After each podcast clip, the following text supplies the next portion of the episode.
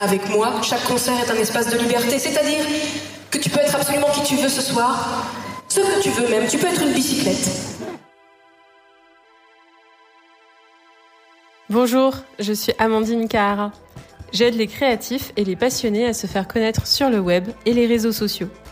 Je suis persuadée que tu peux être qui tu veux. Ce n'est pas évident de prendre ce chemin-là dans notre société, c'est pourquoi j'ai décidé de t'emmener à la rencontre de ceux qui vivent, ou presque, de leur passion. Dans cet épisode, j'ai rencontré Julie, créatrice et cofondatrice de la marque Marianne by Marie Jordan. Ce sont des vêtements pour femmes, des basiques pimpés, fabriqués à Paris. On a bien sûr parlé de son parcours et sa décision de faire une école de modélisme suite à un tour du monde. Créer sa marque n'a pas été une évidence. C'est grâce à son amie Marianne qui l'a poussée et encouragée que la marque a vu le jour, ainsi que sa boutique. On est aussi revenu sur leurs valeurs, positionnement, comment elles ont réussi à créer tout ça et un atelier de couture en plein Paris. On a parlé évidemment de sa communication sur Instagram, comment elles ont fait pour avoir des followers engagés et une proximité avec leurs clientes. Bonne écoute Bonjour Julie. Bonjour Amandine. Euh, aujourd'hui, donc, je suis avec euh, Julie de la marque euh, Marianne by Marie Jordan. donc, elle est créatrice et cofondatrice de la marque. Voilà. Euh, c'est une marque que j'aime beaucoup, que j'ai découvert euh, par hasard euh, à Caen, bizarrement, alors qu'il y a une boutique à Paris, mais c'était une petite boutique de créateurs et j'étais en voyage chez une copine. Et j'ai tout de suite adoré le style intemporel avec une, une qualité de, de, tissu assez euh, qualitative et, euh, et je dis je dis intemporel mais il y a aussi un côté euh, enfin voilà euh, tendance et et enfin c'est assez chouette. Je me suis tout de suite reconnue là-dedans. Et après j'ai appris à connaître la marque qui avait plein de chouettes valeurs. C'est des prix quand même accessibles par rapport à d'autres marques pour la qualité que c'est. Et en plus de ça c'est fabriqué à Paris ce qui est euh, quand même euh, fabuleux. Euh, donc voilà, donc j'ai un grand plaisir à recevoir Julie aujourd'hui. donc tu as co-créé la marque avec avec Marianne, on en parlera un petit peu tout à l'heure, mais je, voulais revenir un petit peu sur toi, comment tu es arrivé à à la mode? Je crois que tu es diplômée d'une école à San Francisco, que tu as aussi une, une boutique euh, multimarque en 2017. Donc ça, ça a l'air d'être une histoire d'amour euh, de longue date en fait, euh, cet univers-là. Est-ce que tu peux nous raconter un petit peu ça? Alors oui, donc déjà merci pour ce que tu as dit euh, sur la marque. Ça me, ça me touche beaucoup. Le fait que tu dises que tu te reconnaisses dans la marque, c'est vraiment pour ça qu'on le fait et donc c'est super chouette. Donc merci. Euh, alors moi, euh, j'ai un parcours un petit peu atypique. En fait, euh, j'ai euh, j'ai fait des études d'assistante de gestion, donc à Paris. Ensuite, j'ai commencé à travailler. J'ai rencontré mon mari et, et là, on est parti aux États-Unis.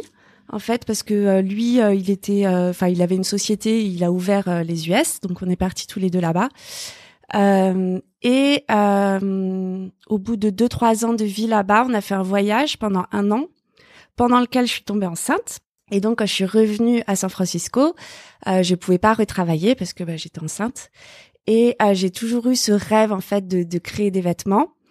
Euh, j'ai toujours eu une relation, enfin j'adore euh, la mode, j'adore le vêtement et, euh, et donc j'ai toujours rêvé de me faire mes propres vêtements. Donc c'est c'est ça qui m'a motivée à reprendre mes études euh, dans le modélisme. Donc j'ai fait une école euh, à San Francisco qui est une école assez assez technique sur le modélisme, moins stylisme en fait. Ça t'apprend vraiment à construire des vêtements.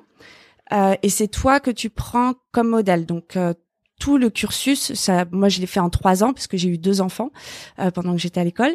Et euh, donc pendant ces trois ans, en fait, tu te construis une garde-robe complète, euh, tout ça. donc voilà, c'était super, c'était super intéressant. J'ai appris plein de choses sur bah, sur, le corps et puis sur, moi aussi. Euh, le fait de pouvoir te faire tes vêtements, ça, ça te crée un autre rapport euh, aux vêtements. Déjà, tu, tu vois plus ce qui te va, ce qui te va pas dans, dans le détail. De, euh, ok, si tu remontes une ligne de taille de 2 cm, ça fait une forte différence. Donc, tu apprends vraiment beaucoup de choses au niveau de la morphologie et de comment une petite différence peut vraiment changer un vêtement. Et aussi, euh, après, c'est très difficile d'acheter des vêtements parce que tu vois le travail euh, que ça demande en fait de te construire un vêtement et de fabriquer un vêtement. Euh, et euh, donc par rapport au prix des vêtements, tout ça, tu, tu déconstruis en fait vachement euh, la chaîne de tout ce qu'il y a derrière, parce que quand tu vas acheter du tissu, bah tu te rends compte des coûts du tissu, tu te rends compte du temps que ça prend de fabriquer, et donc il y a des choses que que tu peux plus faire après. Euh, moi, je je pouvais plus, par exemple, m'acheter une jupe. Euh, euh, en polyester avec juste une ceinture euh, en élastique collé dessus parce que bah voilà, je me disais ok, enfin je me voyais la faire et ça, ça valait pas du tout euh, le prix dans un sens ou dans l'autre en fait. Euh, c'est, euh, ça te rapproche en fait du vêtement. Voilà. Donc ça c'était pour la première partie. Euh, ensuite, donc quand j'étais aux États-Unis, quand j'ai fini l'école, j'ai commencé à vendre des vêtements sur Etsy. J'ai créé une boutique sur Etsy, mais que j'ai pas gardé très longtemps, parce qu'après on est rentré en France. Euh, et c'est quand on est rentré en France, euh, environ, euh, j'ai travaillé un petit peu dans un showroom en fait parce que je voulais ouvrir une boutique, mais je voulais pas l'ouvrir tout de suite parce que j'avais pas d'expérience de commerce euh, et tout ça. Et euh, donc du coup, j'ai travaillé dans un showroom pour, professionnels qui vend aux boutiques. Et là, j'ai rencontré euh, plein de plein de personnes qui avaient des boutiques dans toute la France. Je voyais leur façon d'acheter. Et puis elles m'ont donné beaucoup de conseils aussi euh, sur comment tenir une boutique. voilà, ça m'a beaucoup appris. J'ai fait ça pendant presque un an. Et ensuite, j'ai ouvert la boutique en mars 2017. Donc j'ai pas tout de suite monté ma marque. Je distribuais des créateurs. Je me suis tournée assez naturellement vers des petits créateurs puisqu'aussi euh, à Paris euh, il y a quand même beaucoup de concurrence sur le vêtement, donc il fallait un petit peu se, se différencier. Donc euh, je choisissais des petits créateurs, certains en made in France, mais j'ai pas réussi à tout avoir en made in France. mais voilà, c'est avec des, des, belles histoires. Enfin, c'est toujours des belles rencontres. Et et en 2019. Ça faisait donc euh, deux ans que j'avais la boutique. Moi, j'ai commencé un petit peu à m'essouffler euh, de du commerce. Je, je, voulais faire plus que ça. Donc là, je me suis remise un petit peu à coudre. J'ai commencé à mettre euh, des modèles en boutique, mais qui étaient finalement des pièces uniques. Et euh, à ce moment-là, Marianne, euh, avec qui euh, donc je me suis associée pour créer la marque, elle, de son côté, elle, elle travaillait dans le transport aérien chez FedEx. Et elle a eu, on a eu au même moment en fait une perte de sens dans ce qu'on faisait et une soif de, bah, de, de regagner un petit peu de sens.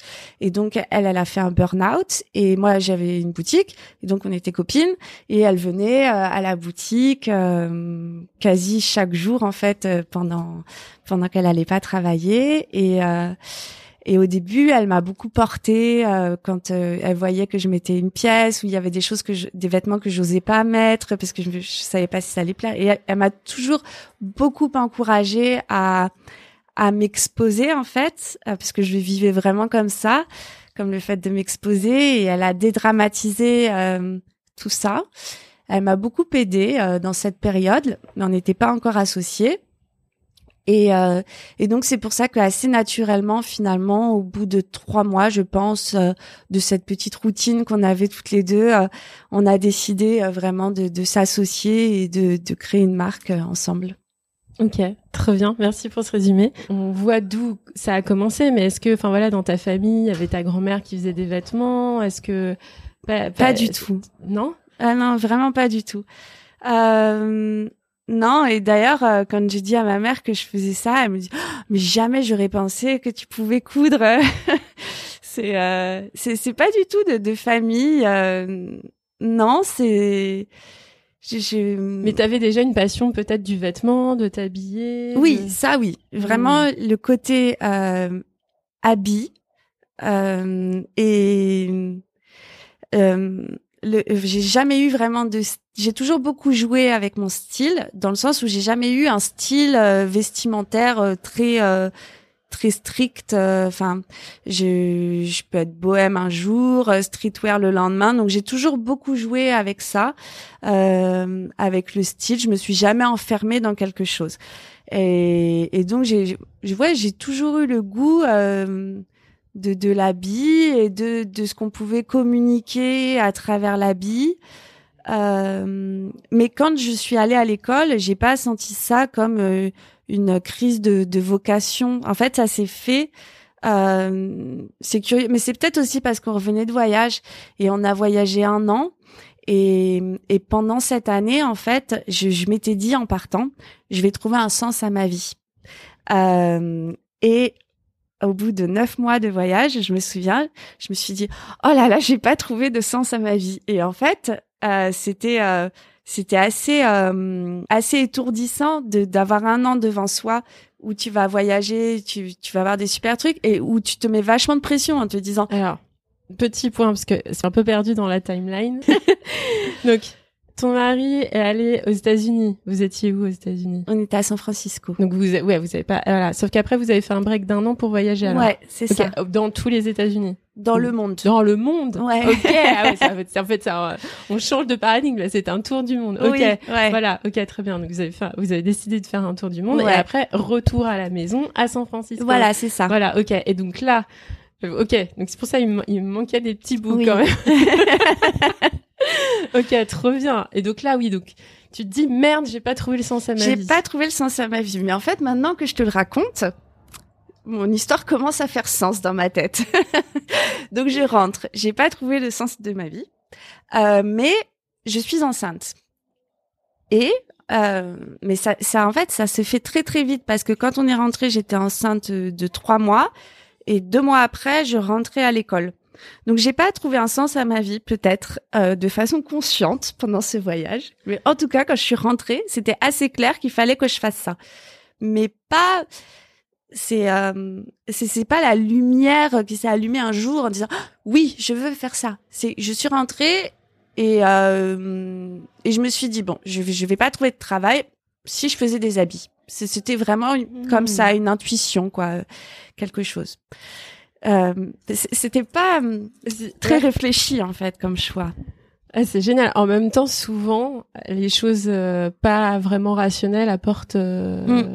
des choses fabuleuses dans nos vies quand on s'écoute finalement. Oui, complètement. Et si, en fait, tous mes choix finalement ont été faits enfin quand, quand je regarde en arrière, tout ce que j'ai fait dans le passé m'a servi. Tout à l'heure que j'ai dit je travaillais au showroom parce que je voulais ouvrir une boutique, en fait à l'époque, c'était pas clair dans ma tête que je voulais ouvrir une boutique. Quand j'ai commencé à travailler dans ce showroom, je m'étais pas dit je vais ouvrir une boutique, donc je vais faire ça. C'est juste que après, quand j'ai ouvert la boutique, je me suis dit bah complètement. En fait, c'était carrément logique de, de travailler en showroom. Et je pense qu'il y a pas mal des choix que j'ai fait comme ça. Au début, ça part d'une intuition, d'une envie. Euh, et mais sans que je sois consciente du but final de tout ce que je fais, tu vois. Mais c'est un peu inconscient parce que en même temps, comme tu, quand tu dis, faire après, euh, tu disais que ton mari était entrepreneur. Ouais. Donc j'imagine que ça, ça t'a peut-être euh, aidé aussi d'avoir un modèle, mais quand on se lance, euh, euh soit c'est hum, difficile d'un coup de t'imagines si tu t'es dit du jour au lendemain je vais lancer une boutique t'aurais peut-être paniqué alors que là du coup effectivement enfin c'est plus la curiosité qui petit à petit t'a amené à mmh, complètement ouais.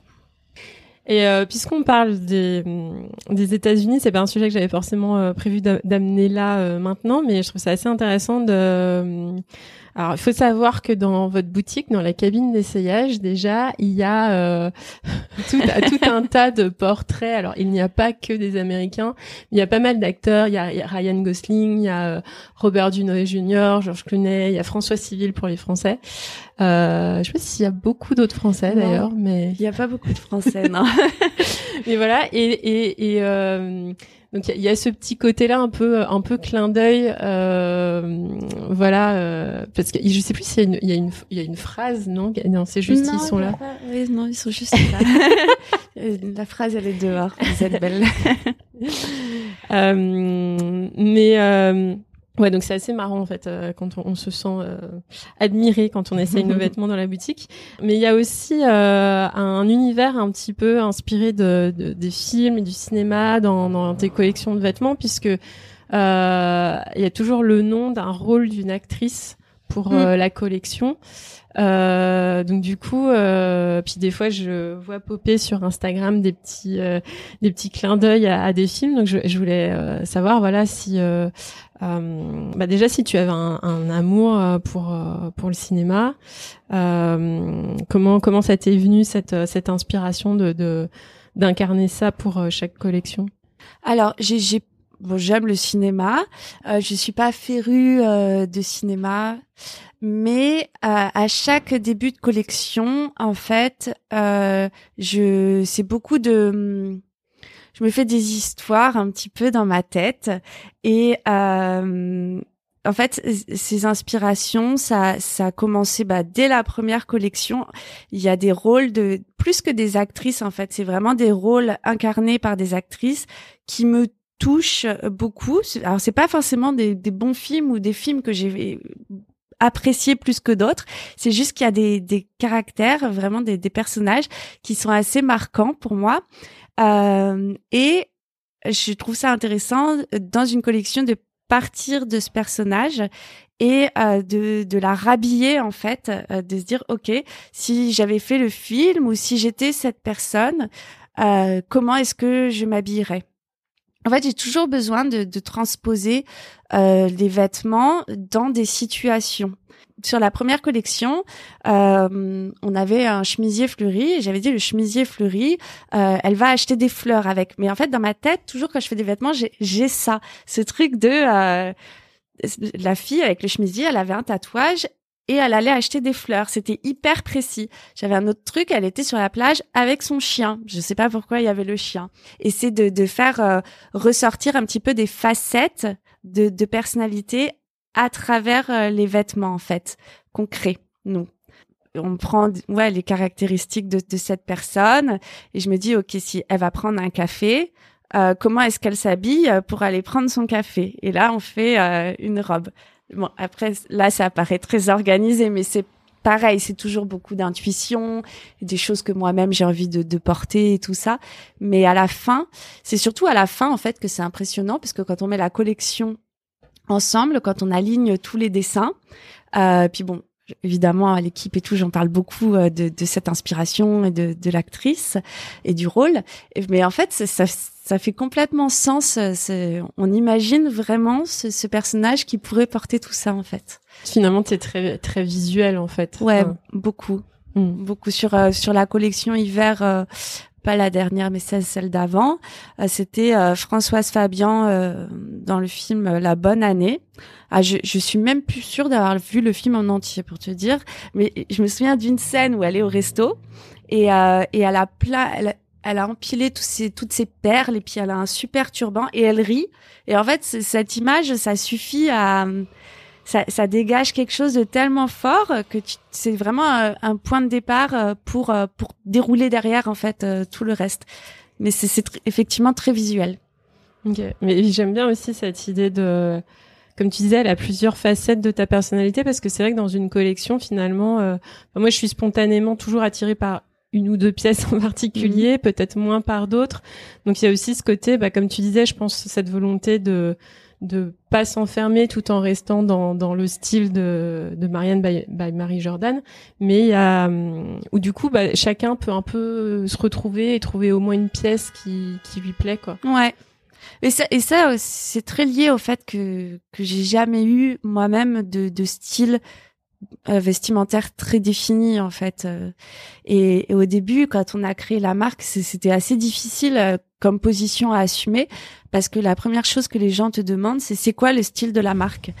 Et, et du coup, on était un peu tout en fait. C'est un peu rétro, c'est un peu bohème, c'est mais c'est un petit peu de, de tout ça en fait. Et mais c'est pas c'est pas un truc de, de working girl ou de super euh, vêtement de, du super pouvoir, tu vois, qui va t'empowerer fort. Enfin, on espère évidemment que si, mais c'est c'est pas que ça en fait. Et euh, et c'est vrai que c'est c'est compliqué. Euh, euh, on avait on avait parlé à à une fille qui, qui faisait de la communication qui tout, assez tôt en fait dans la marque et qui, qui a fait notre manifeste de marque. Et c'était c'était un casse-tête pour elle parce qu'on disait alors c'est un petit peu de ça puis un petit peu de ça un petit peu de ça c'est il fallait piocher un peu partout et elle a fait un super boulot de réussir à synthétiser cette idée euh, qui est vraiment pas évidente en fait euh, de un peu de tout. Voilà. Carrément. Tu parlais de l'importance parce que c'est un truc vraiment que je veux souligner dans dans vos vêtements c'est que euh, tu parlais justement que dans ton école, tu as fait une école de modélisme et, on ressent là ces, euh, tes robes euh, Sally et Amy mm. euh, avec et, et, le haut Colette. Ouais. Ça. donc il y a, c'est assez difficile à décrire. Peut-être que tu le décriras mieux que moi d'ailleurs le, le haut. Alors c'est un col bardeau en fait, donc ça ça tombe un petit peu sur les épaules et ça a un décolleté cache-cœur en fait. Et c'est incroyable parce que ça tient tout seul. Euh, en plus, on peut mettre un soutif. Je sais pas comment c'est possible. Genre, il y a rien qui dépasse, rien qui se voit. Enfin, c'est incroyable. Souvent, avec les hauts, on galère tout le temps. Là, je, enfin, j'y pense même pas. Ah bah c'est bien, c'est le but. et ouais, et je, je, trouve ça comme incroyable. Et euh, et je trouve voilà, enfin, j'ai euh, une, enfin, j'ai deux autres hauts et une, une robe aussi de chez vous. Et pareil, le tombé est impeccable, c'est hyper confort. Euh, donc ouais, ça, ça se ressent vraiment vraiment. Donc j'imagine que tu as un gros travail en amont. Donc tu as, la partie créative où tu fais les dessins et mm. après il y a la partie prototype. Ouais. Qui est une euh, des plus grosses parties. Euh, en fonction des modèles, le Amy, Sally, euh, Colette, on, a fait un nombre de protos euh, inimaginables à changer à 5 mm, même pas sur sur chaque, pour vraiment qu'on ait ce, ce truc de t'y penses pas ce qui est assez euh, enfin j'en suis assez fière parce que pour euh, une manche euh, qui enfin qui qui tombe de l'épaule le fait que tu puisses l'oublier dans la journée c'est quand même sacrée réussite. Bravo nous. Bah oui tu tu peux te féliciter parce que vraiment pour la pour la mettre régulièrement pour l'avoir mis déjà de temps en temps je suis impressionnée quoi ouais euh, donc voilà, la, partie prototype, euh, c'est euh, c'est une grosse partie. C'est une partie donc que je fais moi. Euh, et euh, c'est à mon sens important que je la fasse moi. C'est aussi l'avantage. Donc euh, ce qui, ce qui m'attire le plus dans ce que je fais, c'est la partie créative. Mais le fait de maîtriser la partie technique derrière, je sais euh, ce qui est possible et ce qui n'est pas possible. Et notamment sur, euh, puisqu'on a pris ce modèle comme exemple, Amy, euh, Sally Colette, euh, je, je, savais qu'on pouvait atteindre le truc que je voulais. Parfois, tu peux pas l'atteindre. Tu fais ton dessin, c'est joli, et t'as un truc dans la tête, mais techniquement, ça marche pas. Le tissu, il veut pas. Euh, la forme, ça veut pas. Et, et donc, c'est vachement important de, de, maîtriser la technique derrière, parce que tu sais euh, jusqu'où tu peux aller ou pas. En plus, vu que je le maîtrise moi, si, si jamais je me plante, je me plante moi. Et c'est euh, c'est beaucoup plus facilement acceptable euh, que je me plante moi plutôt que d'avoir tu, tu, vois tu tu t'imagines un truc un vêtement euh, parfait et euh, il y a quelqu'un d'autre qui le fait pour toi et en fait ça ça marche pas. C'est très frustrant le fait que ce soit pas euh, ton erreur à toi. Alors que là en maîtrisant le truc du début à la fin bah si je me plante c'est c'est moi qui me suis plantée et c'est je trouve que c'est plus facilement euh, acceptable en fait euh, parce que j'ai quand même été au bout euh, du, du, modèle. Je voilà, c'est pas une frustration en fait. Ouais, hyper intéressant. Je voulais rebondir par rapport aux matières, parce que là on parlait de prototypage et des matières, et donc du coup vous travaillez avec des matières euh, upcyclées, c'est-à-dire euh, euh, qui ne sont pas utilisées par euh, d'autres maisons de couture. Mm. voilà, donc comment Enfin voilà, pourquoi c'est important pour vous et comment vous vous trouvez ça? Enfin, euh, je sais ça, enfin je sais que c'est un un grand rôle aussi euh, dans dans votre marque. Ouais. On a en fait il y a 50% des matières qu'on utilise qui sont euh, upcyclées. Le reste, c'est de la production.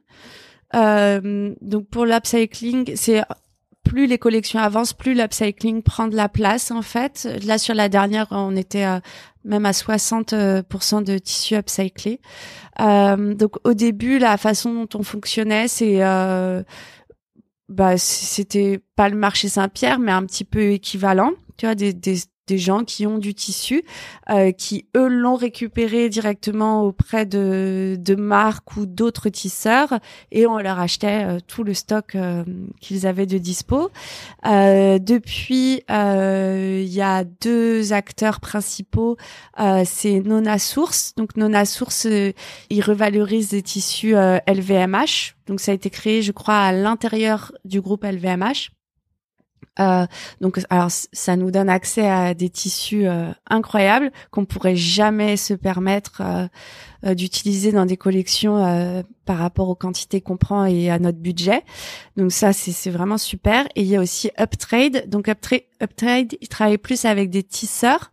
Ils vont en direct chez les fabricants du tissu et ils rachètent leur stock et après ils permettent, pareil, à des à des jeunes marques comme nous de travailler avec avec ces tissus. Après, sinon, on travaille aussi en direct avec euh, quelques tisseurs. En fait, on se rend compte, euh, c'est très impressionnant comme milieu et c'est pas toujours, ça change. Hein. Mais il y a encore euh, trois ans, c'était pas très accueillant quand tu rentrais sur un stand de, de tissu. t'étais pas, enfin, que tu voulais pas acheter 3000 mètres, t'étais pas toujours très bien reçu. mais bah, c'est encore une fois, c'est des rencontres. Des fois, tu euh, tu vas tomber sur, quelqu'un de sympa et qui a envie. Il y a des gens qui sentent aussi que l'industrie euh, change, qui le sentent un petit peu avant les autres, et donc du coup qui, euh, qui ont envie de d'en être et tu vois que ça change que les gros bah ils te regardent plus de haut comme ils te regardaient bon je pense qu'il y a aussi le truc de toi tu gagnes en assurance et eux ils se disent peut-être qu'un jour j'aurai besoin d'elle mais c'est vrai que les, les relations euh, sont euh, sont un peu moins déséquilibrées quoi. Euh, je pense que voilà, c'est vraiment en train de changer. On est à un tournant, donc euh, si euh, si tout le monde, si si si les, les gros industriels d'avant ne changent pas aussi leur façon de fonctionner, euh, ça marchera pas pour personne en fait. Tu parlais un petit peu de ton ton équipe. Donc, enfin, comment vous êtes organisé? Parce qu'on on va parler après plus tard du volet com, mais qui est aussi conséquent. Donc, euh, je suis assez admirative de de tout ce travail que, que vous fournissez. Donc, euh, ouais, parle-nous un peu de ton équipe. Bah, dans l'équipe, euh, donc il y a Marianne, il y a moi, Yann May qui est notre couturière, qui est une star. euh, et euh, on a deux alternantes en communication marketing et on a aussi euh, une alternante euh, couture qui est Diane May. Et après, on, on parfois on, on prend des, des, des, CDD ou des missions courtes quand on a trop d'activités à l'atelier. Donc ça, c'est l'équipe. Euh, Qu'est-ce que je peux te dire sur euh, Non, mais c'est c'est bien parce que finalement je me dis euh, vous êtes pas si nombreux par rapport à. Enfin, moi j'ai l'impression qu'il y a une. Enfin, lui c'est peut-être ah pas qu'une impression. Une petite équipe. mais qu'il y a un, un, travail monstre quand même. Ouais, il y a beaucoup de travail. Euh... Il y a beaucoup de travail, mais il y a à, à chaque fois que tu sors une collection, euh, il y en a un petit peu moins que, que la collection d'avant parce que tu, là, je, parle des tissus, mais c'est des années euh, de trouver ces fournisseurs du tissu.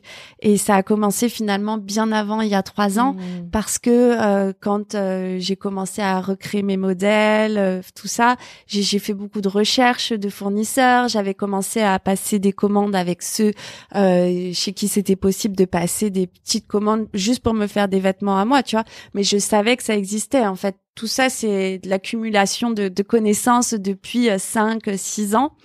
Euh, donc, heureusement, à chaque fois, euh, tout n'est pas à refaire. C'est pareil pour, euh, enfin, pour les patrons, tu vois, quand on va créer une collection, bah, on va reprendre, on part pas de zéro à chaque fois, on va reprendre un modèle, on va faire des modifications sur ce modèle. Donc à chaque fois, ça s'allège un petit peu. On a une, une banque de connaissances finalement qui, qui grandit avec nous et qui permet de de pas tout reprendre de zéro.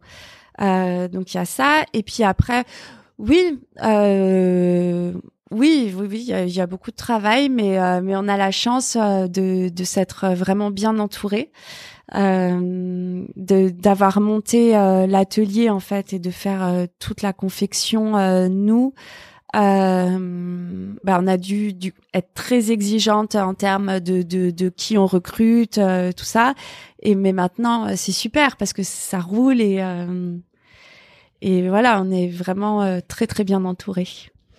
J'aime beaucoup ce que tu dis dans oui, c'est là, mais en même temps, ça vient d'un bagage de connaissances d'avant parce que surtout dans notre société aujourd'hui de, l'instantané, de la communication et tout ça, on a l'impression que tu sais d'un coup tu as un succès et qu'en fait c'est du jour au lendemain. Alors que pas du tout, et que ça tout met en fait beaucoup plus de temps à maturer que, que ce qu'on croit, quoi. Ouais. Et euh, et du coup, comment euh, comment vous vous êtes répartis avec euh, avec euh, Marianne? Donc tu disais qu'elle t'avait beaucoup soutenu, que oui, que tu avais peur de de t'exposer aussi. Mm. comment elle, a fait pour arriver à lever tes doutes et à que finalement tout, enfin, qu'elle légitimise ce fait que oui, il y aurait d'autres gens qui auraient envie de porter tes, tes vêtements?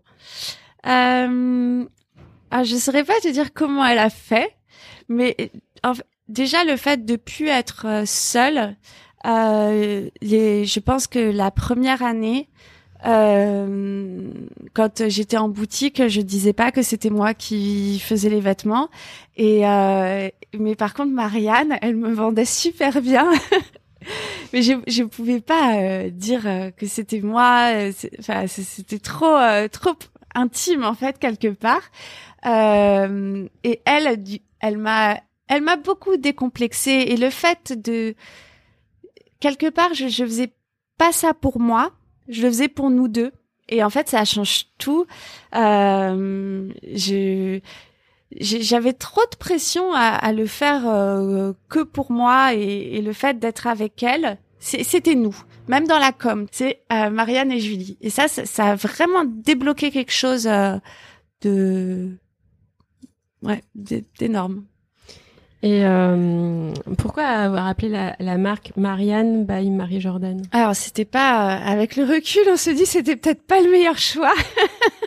c'est un peu impossible à dire, euh, mais en fait euh, quand euh, j'ai ouvert la boutique, c'était Marie Jordan parce que Jordan c'est le prénom de ma fille et Marie c'est mon deuxième prénom. en fait, quand j'avais créé ma boutique Etsy aux États-Unis, ça s'appelait Jordan Bovary j'aimais beaucoup euh, j'aime beaucoup euh, Madame Bovary et j'aimais beaucoup euh, tout ce que ça représentait sur, la femme insatisfaite difficile à, à, cerner, difficile à attraper. Je trouvais que ça, ça va très bien avec l'esthétique que j'ai de justement t'as pas de style, très dur à catégoriser tout ça. Donc euh, vraiment le concept Bovary j'aimais beaucoup. Donc quand je suis rentrée, je me suis dit ok je vais appeler ma boutique euh, Jordan Bovary. Sauf qu'en fait c'est pas possible parce que euh, quand j'ai fait les statuts de, de la boîte, j'étais voir des avocats qui m'ont dit que les ayants droit de Flaubert on peut pas appeler ça marque Bovary. Du coup, j'ai dû trouver un autre nom. Euh, et euh, Marie, c'est mon deuxième prénom, donc je trouvais que ça sonnait bien. Euh, quand Marianne a rejoint, c'était aussi difficile pour elle de trouver une légitimité dans le projet parce qu'elle venait pas du tout du vêtement et que je lui demandais à ce qu'on s'associe sur quelque chose qui était finalement vachement plus moi, qui me ressemblait plus moi qu'elle. Et, et donc quand on réfléchissait, on a réfléchi évidemment à plein de noms et à changer de nom, mais on trouvait pas quelque chose qui, nous convienne. Et finalement, le fait de mettre son prénom dans la marque, ça lui faisait une place qu'elle méritait euh, vraiment complètement, quoi. Et euh, donc c'était chouette. En plus, bon, Marianne, ça sonne, euh, on fait du made in France, donc ça sonne vraiment français. donc voilà, moi je pense pas que j'étais prête à abandonner Marie Jordan. Donc on a on a gardé euh, les trois.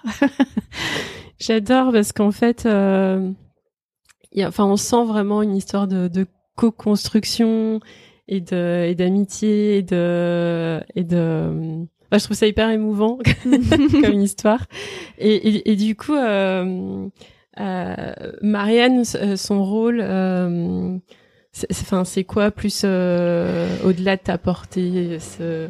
euh, Donc Marianne, elle s'occupe de euh, beaucoup des clientes. Euh, en fait, on a, on essaie euh, d'avoir une une relation assez proche avec nos clientes. Euh, par exemple, on confirme euh, toutes les commandes euh, manuellement. Tu vois, on fait pas de mail automatique. donc ça, ça prend quand même beaucoup de temps. mais c'est c'est quelque chose dont on est très fier parce que bah, on pense que pour les gens c'est c'est quand même vachement sympa. Nous on a on communique beaucoup sur sur la transparence, on monte les coulisses de de fabrication et tout ça et donc c'est sympa aussi quand on donne notre argent à quelqu'un de savoir à qui on le donne et voilà, d'avoir une petite touche perso. Euh, et en plus, euh, du coup, les, les, gens nous répondent et donc on c'est vraiment une relation euh, à deux sens. Donc, euh, on, ça nous prend beaucoup de temps, mais mais on, on, rapporte beaucoup de, de ça en termes humain et euh, il bah, y, a des jours évidemment c'est difficile. Et puis on va recevoir euh, un email d'une cliente qui a reçu sa robe et qui dit euh, qu'elle l'adore. Bah c'est bon c'est reparti quoi. C'est donc ça c'est vraiment chouette. Marianne, elle, s'occupe de ça.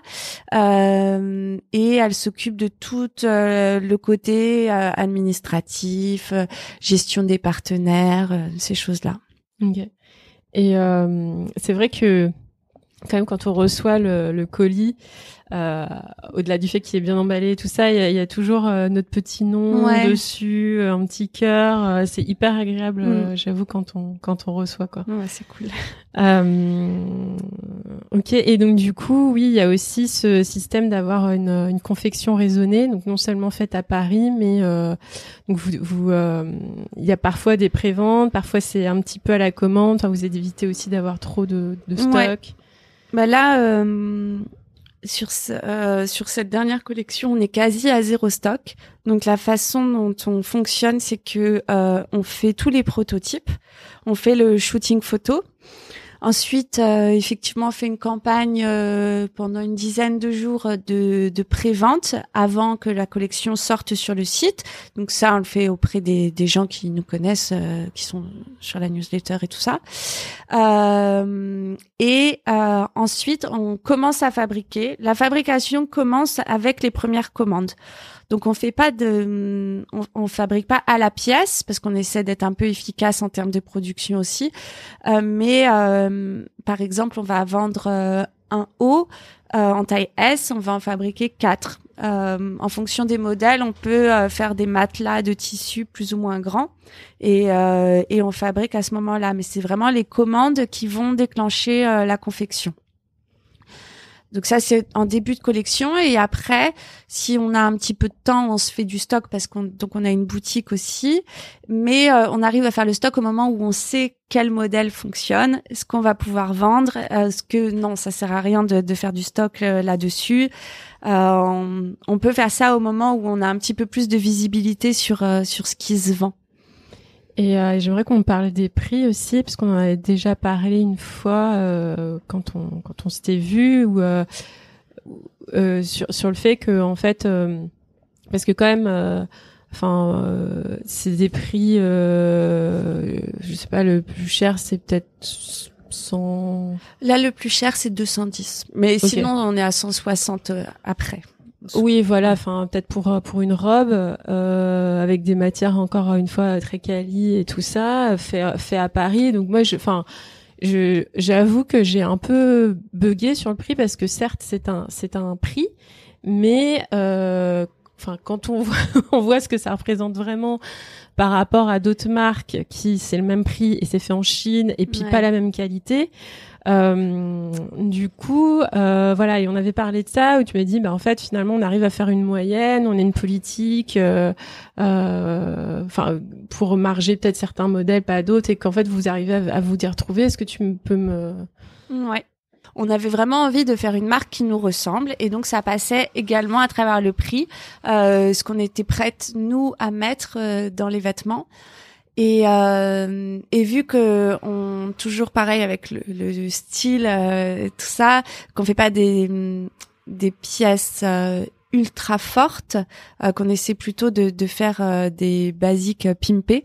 voilà, c'est tu peux pas vendre tes basiques pimpés trop cher non plus. donc on est parti de, de ce qu'on était prête nous à mettre euh, et ensuite, à l'intérieur de ça, bah, ça nous donne, euh, on a un budget pour le tissu, euh, un budget de, de confection qu'on maîtrise complètement. Ça aussi, c'est qu'on maîtrise vraiment tous les coûts. Mmh. le fait de pas produire ce qui va pas être vendu, ça nous permet aussi de pas perdre de l'argent là-dessus. Et effectivement, comme tu disais, il y, y, a des modèles sur lesquels on marge moins. Euh, et qu'on décide de faire quand même. Alors euh, soit parce que euh, ça nous fait vraiment euh, trop plaisir et qu'on aime beaucoup, ou soit parce que c'est des pièces fortes. Par exemple là, on a une combinaison en soie qui est longue à faire et le tissu coûte hyper cher. Donc clairement là-dessus, on, on gagne pas d'argent ou très peu.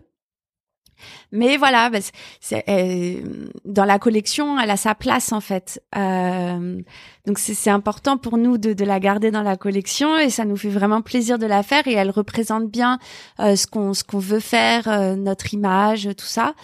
Euh, mais heureusement qu'on n'a pas que des pièces comme ça et euh, finalement on, essaie de voir vraiment sur le global d'une collection pour avoir une marge qui colle un petit peu quoi.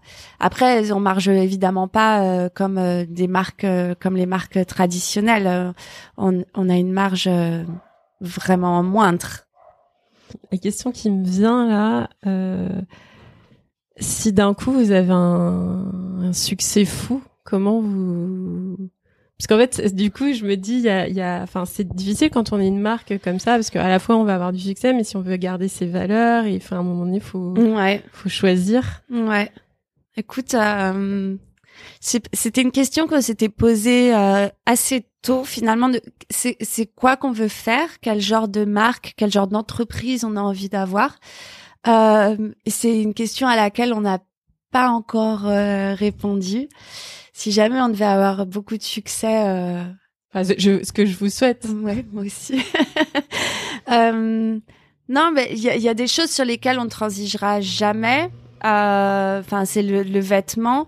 Nous, on a toujours dit notre métier, euh, c'est de fabriquer des vêtements. C'est pas, euh, c'est pas de les vendre en fait. Tu vois la, la différence. Donc, sur la confection, les matières, vraiment, c'est avec avec Marianne, c'est un des trucs euh, lesquels on est plus fier, c'est euh, quand c'est quand on parle d'équipe, et bah c'est c'est pas euh, c'est c'est pas que du marketing, c'est pas on a euh, des ouvriers quoi, on fabrique des choses et euh, et tous les jours on voit des gens qui fabriquent les vêtements et c'est hyper c'est hyper satisfaisant en fait euh, de, de, de, faire ça comme métier. Donc ça, c'est sûr qu'on transigera jamais. Après, c'est clair que si on avait du coup plein plein de commandes, alors soit on serait obligé de prendre un atelier beaucoup plus grand et mais bon, on changerait un peu de métier. Ça devient de l'industrie après. Euh, je sais pas, mais je, je crois pas qu'on qu'on ait l'ambition euh, de devenir une grande marque parce que on, on prend vraiment beaucoup de, de plaisir. Euh, je sais pas si ça s'entend assez,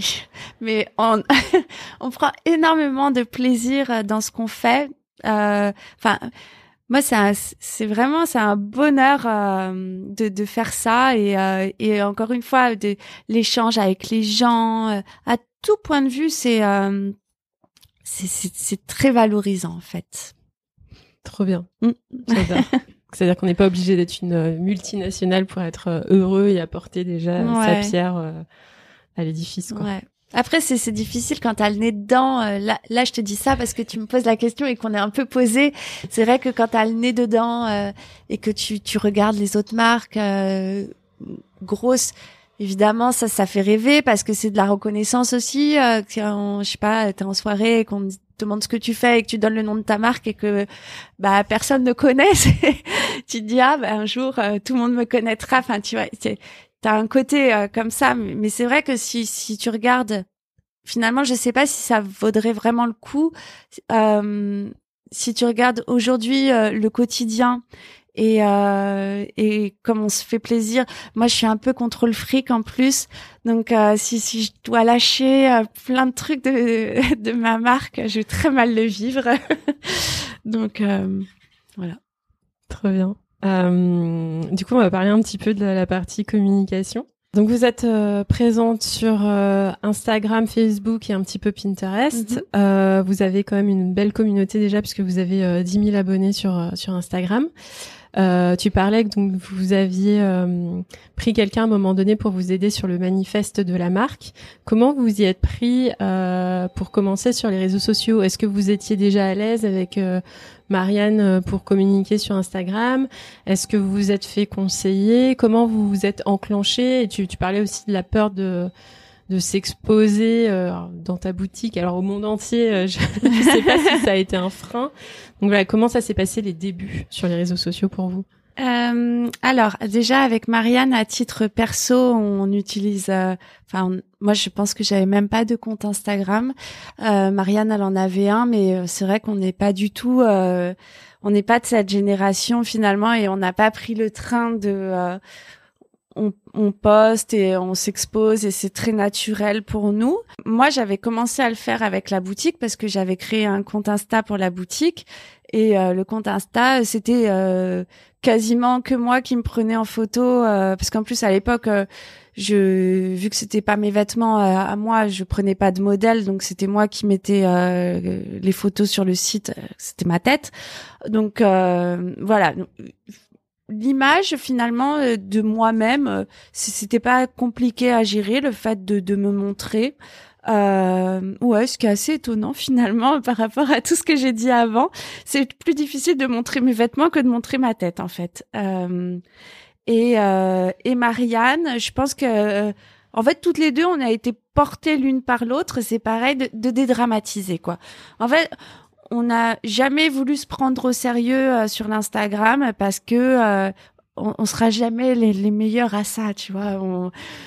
Mais on était très à l'aise avec avec ça en fait euh, et le fait de, de se mettre en scène nous-mêmes de voilà on mais on s'est toujours dit il faut qu'on se marre il faut que ce soit léger même si parfois c'est c'est pas pro euh, mais on préférait tu vois que ce soit pas pro euh, et qu'on sans se prendre de sérieux que ce soit plus plus authentique en fait donc euh, il y a ça après sur la façon dont on s'est lancé on a on a fait euh, un petit plan euh, deux mois avant, je crois, euh, où on s'est dit voilà, nos valeurs, euh, on avait cinq piliers dans la communication. Euh, le Made in France, euh, l'éco-responsabilité, il y avait le cinéma, l'amitié et l'empowerment au féminin. Et donc on s'était fait un thème euh, enfin cinq thèmes sur les des choses sur lesquelles on pouvait communiquer. Et on a commencé euh, comme ça euh, doucement. On a été aidé parce que Jennifer Aniston a commencé en même temps que nous. Et euh, et elle a fait péter Instagram le jour où elle est rentrée dessus. Donc c'était il y a trois ans. Et donc pour notre premier post ça a vachement dédramatisé le truc parce qu'on s'est je sais plus on avait fait une caption qui disait on va faire comme Jennifer Aniston. Et hop le ton était lancé et c'était fait et on y était et voilà euh, et, et, donc voilà, finalement, avant, on était bien plus organisé que, que maintenant. Euh, sur euh, les posts Insta euh, parce que au début quand on n'avait pas de contenu à poster parce qu'on a créé le compte Insta euh, deux trois mois avant de lancer la marque donc on avait zéro contenu de vêtements euh, donc tu peux faire du teasing mais teaser pendant trois mois c'est quand même un peu long donc ça nous avait beaucoup aidé ces thèmes comme ça, on savait quoi poster, euh, à quel moment. Et euh, mais finalement, maintenant, c'est beaucoup plus euh, intuitif en fait. J'ai jamais fait de programmation de, de mais je sais que c'est pas bien hein, qu'il faudrait y venir. Mais je sais pas pourquoi. En fait, c'est c'est euh, très personnel euh, aussi euh, ce compte Insta et, et, du coup j'arrive pas à, à, faire ça à l'avance tu vois de. Mais, mais comment ça se passe du coup? Parce que c'est c'est toi qui postes ou c'est aussi avec tes tes assistants Non, c'est moi c'est moi qui poste parce que je suis un peu contre le fric, comme je te disais. Mais elles t'aident sur les contenus Non, pas trop. Bah, si elles font parfois quelques stories et tout, hein, quand même. Mais euh... ou les montages, euh, parce que des fois vous avez des montages euh, de des visuels de. Mm. C'est toi qui fais tout. Ouais. oh waouh. Ouais. non, mais ça, il faut que j'arrive à déléguer un peu euh, là-dessus. Mais pour l'instant, bah, en fait, tu vois, c'est tellement important. Euh, je trouve, il, faut tellement que que ça nous ressemble. C'est pas évident de de déléguer ça en fait, parce que même, tu vois, les, les filles avec qui euh, nos alternantes, elles sont super, hein, franchement, elles sont vraiment très très bien, elles travaillent bien et tout. Qu'est-ce qu'elles gèrent elles du coup mm, elles, elles, font de la veille, elles regardent ce qui se passe, donc elles ont des, des idées de contenu, c'est juste que je les laisse pas euh, exécuter. Ok. Oui, donc en fait, elles t'aident quand même pour euh, la veille, te, te faire remonter des choses. Ouais. Ok. Oui, oui. Et euh, on a un compte TikTok aussi. Oh ouais, mais ça je m'en occupe pas du tout. Mais c'est vraiment c'est que elle qui gère et je, je ne veux même pas savoir parce qu'en fait je suis tellement euh, chiante que je me dis si je me mets à, à mettre le nez là-dedans je vais euh, je vais avoir envie de, de gérer ça aussi donc du coup je préfère ne pas regarder et mais c'est super ce qu'elle fait je regarde hein, mais euh... Ah, trop bien ouais donc en fait elles ont leur euh, leur terrain de jeu et là tu leur fais vraiment confiance complètement. par rapport ouais. super trop mm. bien du coup, bah, bah, parce qu'en fait, je, je savais pas que c'était toi qui gérais vraiment le compte Insta. du coup, euh, bah si quand même. Je trouve que c'est parce que vous postez régulièrement. Et les bonnes pratiques, c'est quand même assez bien foutu. Est-ce que vous avez fait un peu du, du sponsor pour commencer ou si en fait ça a grandi de manière organique? Euh, Quand on a commencé, non, on n'a pas fait de, de sponsor mais euh, on, on, allait chercher euh, les gens euh, à la mano, tu vois. euh, des gens qui interagissaient avec des comptes et on se disait potentiellement ils vont aimer ce qu'on fait. Euh, on allait sur leur compte, on, on, faisait du porte-à-porte sur Instagram quelque part. Donc on a beaucoup fait ça. on a commencé à faire un petit peu de sponsor mais de façon très exceptionnelle sur certains postes ou à des lancements de collections. Et c'est que là maintenant, en fait, depuis euh, deux mois, où on fait vraiment des pubs sur euh, sur Instagram et, sur Facebook. Ok, ouais, pour soutenir. Donc tout le début, euh, c'était vraiment ouais de, de l'organique. Oui. Quand même, enfin, je je me dis pour pour quel, enfin pour des personnes qui n'étaient pas forcément sur Insta euh, avant, qui disent que soi-disant c'est pas de leur génération, je rappelle pour ceux qui nous écoutent que ce n'est pas une question d'âge, les réseaux sociaux, parce que si je dois dire mon grand âge, voilà. Euh, mais euh, ouais, du coup, enfin, vous, vous avez déjà tout de suite eu les bonnes pratiques en, mode, euh, bah, on choisit euh, les messages, nos valeurs de marque. J'imagine que vous essayez aussi de poster régulièrement, le fait mm. d'avoir un lien et tout ça. Comment comment c'est venu? C'était de manière un peu empirique. Vous avez senti le truc ou? Euh, Non, moi ça ça me passionne. Autant tu vois. Euh le, je, je l'utilise pas du tout à, titre perso et tout ça. En revanche, ça m'intéresse énormément euh, et j'aime beaucoup faire ça. Euh, donc j'ai lu euh, pas mal de trucs. Euh, j'avais, euh, je faisais partie, mais, mais, ça j'étais encore aux États-Unis pour pour la boutique Etsy là. Je faisais partie d'un groupe qui s'appelait euh, Instagram euh, with Intention. Je sais pas si ça existe toujours. Euh, C'était un groupe Facebook et, euh, et donc elle donnait des petites classes comme ça en vidéo.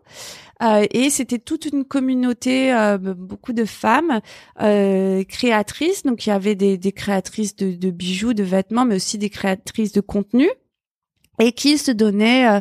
mais bon, c'était il y a longtemps, ça. C'était il y a, ouais, il y a sept ans. Euh, mais qui se donnaient des, des bonnes pratiques d'Instagram euh, tout ça. Le concept du porte-à-porte sur Insta, c'est là où où j'ai commencé à en entendre parler et et ouais, tout de suite en fait ça m'a ça m'a beaucoup intéressé. Euh, en fait, je trouve ça passionnant euh, de de voir comment est-ce que euh, avec euh, des images, très peu de mots, tu tu peux réussir ou pas à, à transmettre tes valeurs, à, à transmettre. nous, je pense qu'on a encore une grosse marge de, de progression sur transmettre justement le style de notre marque, euh, avoir une identité de marque très forte. On n'y est pas encore, euh, mais euh, mais on arrive voilà à faire passer des messages et ça me fait super plaisir quand je rencontre des gens et qui me disent ah je suis votre Insta euh, ah, j'aime bien que vous fassiez ça et qui me parlent d'une des valeurs euh, tu vois ou que tu es capté que euh, avec Marianne on est amis. Juste des petites choses comme ça que les gens arrivent à retirer de de ça je trouve que c'est c'est chouette et et c'est très intéressant à, à mettre en place je trouve. Est-ce que tu peux nous donner pour toi les bonnes pratiques du porte-à-porte sur Instagram? Bah il faut pas c'est compliqué à de à de démarcher finalement parce que tu tu vas démarcher euh, des gens euh, qui t'ont rien demandé euh, sans paraître un peu spammy quoi. Donc j'essaie toujours après c'est toujours pareil mais ça prend un temps fou hein c'est c'est d'être authentique et euh, et du coup, bah c'est c'est un peu, tu sais ce que font les robots. En fait, tu vas faire du du like et et commenter sur des photos, sauf que toi t'es pas un robot, t'es une vraie personne. Et euh, et du coup, faut essayer d'être euh, pertinent. Moi, moi, j'arrive pas. Euh, je fais du like, tu vois. Au début, j'avais vraiment l'impression de violer l'intimité des gens. Euh, c'était terrible parce que je, je likais des photos de personnes que je ne connaissais pas. Je trouvais que ça, ça me ça me faisait très bizarre. Et puis après, bon voilà, c'est pas grave, c'est du porte-à-porte. Les gens, s'ils ont pas envie de venir après voir ce que tu fais ou s'ils ont pas envie de venir s'abonner, bah ils viennent pas. Et puis voilà, tu auras liké une de leurs photos. Par contre, je, je fais pas de commentaires, sauf il y a des gens qui sont vraiment drôles quoi sur Insta. Et juste, ce que je trouve génial, c'est que juste avec un hashtag ou euh, une caption très courte, bah tu peux voir si la personne est, est rigolote ou pas. Et donc du coup, après, je rebondis. Euh, je rebondis quand je commente, j'essaie toujours d'être un peu pertinente quoi et de, de rebondir. Et je commente que quand j'ai envie de commenter. Parce que tu sais les messages que tu as euh, euh, enfin qui n'ont aucun rapport avec ta photo ou euh, les flammes emoji flammes en dessous de tes photos ça ça a pas de sens tu vois. Je ça se trouve c'est aussi efficace hein, que ce que je fais je sais pas. Mais en tout cas j'essaie toujours d'être authentique dans dans mon porte à porte donc du coup, tu fais quoi, des likes, parfois des commentaires, mais t'envoies pas vraiment de messages en fait? Non, j'envoie pas de messages aux gens. Tant qu'ils, euh, non. Mais ça, je le fais plus, hein, les likes et. Non, je sais, mais c'est pour, pour savoir, pour peut-être pour ceux qui nous écoutent, parce que tu sais, souvent on, on reçoit les fameux messages un peu un peu euh, robots justement alors que pourtant c'est des vrais gens derrière euh, un peu en mode bonjour je fais ça ou ah j'ai vu que tu fais ça alors qu'en fait la personne n'a même pas vraiment regardé ce que tu faisais et c'est même pas parce qu'en fait tu tu peux à mon sens potentiellement faire du du, du démarchage mais à ce moment-là tu le enfin au moins tu tu regardes vraiment le profil de la personne et t'essaies de, comme tu dis, d'avoir une communication euh, authentique et adaptée. Mais souvent, c'est complètement à côté de la plaque. Je pense que c'est un peu des copier-coller. Euh, donc toi, du coup, t'envoyais pas du tout de message. Non, non. Le truc qu'ils disaient là, dans mon cours, là, Instagram avec attention. Donc tu fais, eux ils disaient, tu fais trois likes et un commentaire. Au-dessus de ça, tu parais euh, robot, euh, spammy, euh, tout ce que tu veux. Donc ça, c'était les recommandations euh, du truc. Mais franchement, ça, ça, fonctionne. Waouh, trop bien. Donc trois likes, un commentaire. Et après, non. Après, nous, ce qu'on fait maintenant, c'est que quand les gens s'abonnent, on envoie un message de bienvenue où on se présente, on remercie, puis on leur explique la démarche. Évidemment, on essaie de les rediriger vers le site. Ok. Et euh, du coup, donc ouais, donc vous avez vos réseaux sociaux et vous avez aussi donc votre votre newsletter euh, qui est du coup à l'attention de votre clientèle, mais pas que. Il y a aussi euh, tout le monde qui peut s'abonner à, à, la newsletter. Est-ce que vous avez remarqué, euh, entre guillemets, enfin, pour toi, quel est l'avantage et la différence entre les réseaux sociaux, la newsletter? Est-ce que c'est complémentaire? Est-ce que vous voyez que c'est les mêmes publics ou pas? Je sais pas si vous avez suffisamment de recul par rapport à ça. Euh, j'ai pas euh, documenté euh, le truc. Après, j'ai des intuitions euh, par rapport à ça. Je pense que c'est pas les mêmes personnes sur Instagram et sur la newsletter.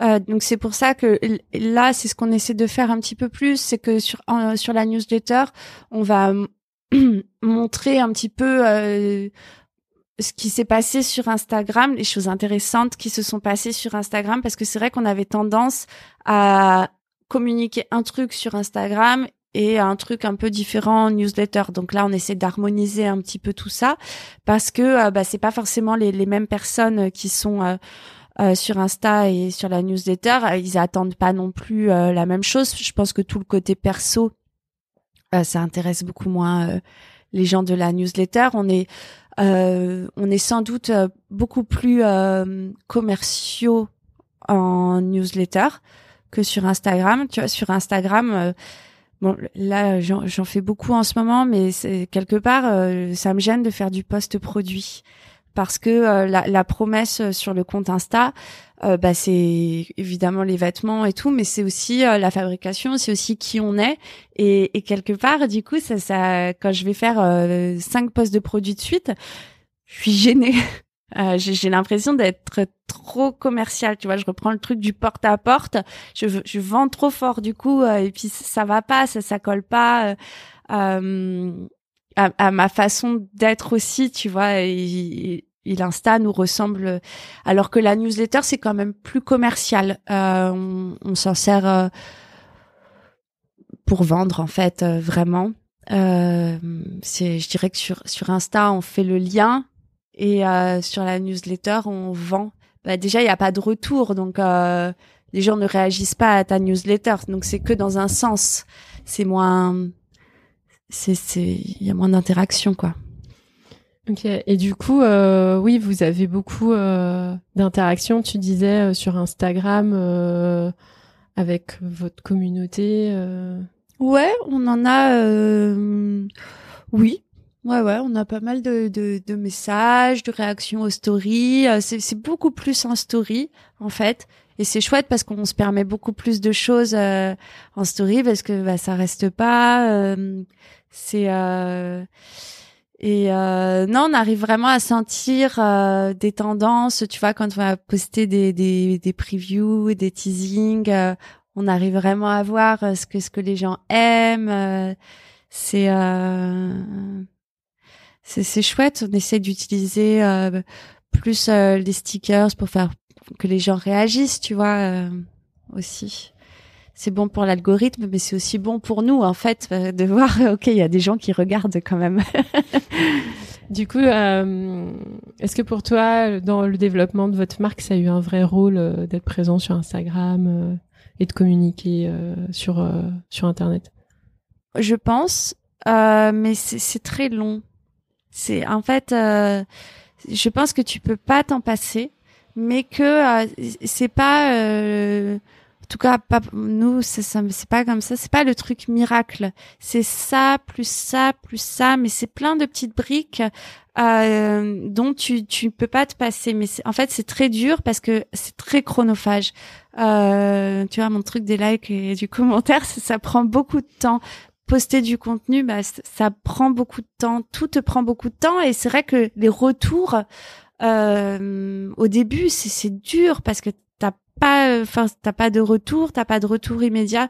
Si tu regardes en termes de vente, euh, c'est très très long en fait. Euh, euh, donc je, je, pense que oui, ça, ça joue un rôle et je le vois là euh, beaucoup plus maintenant en fait.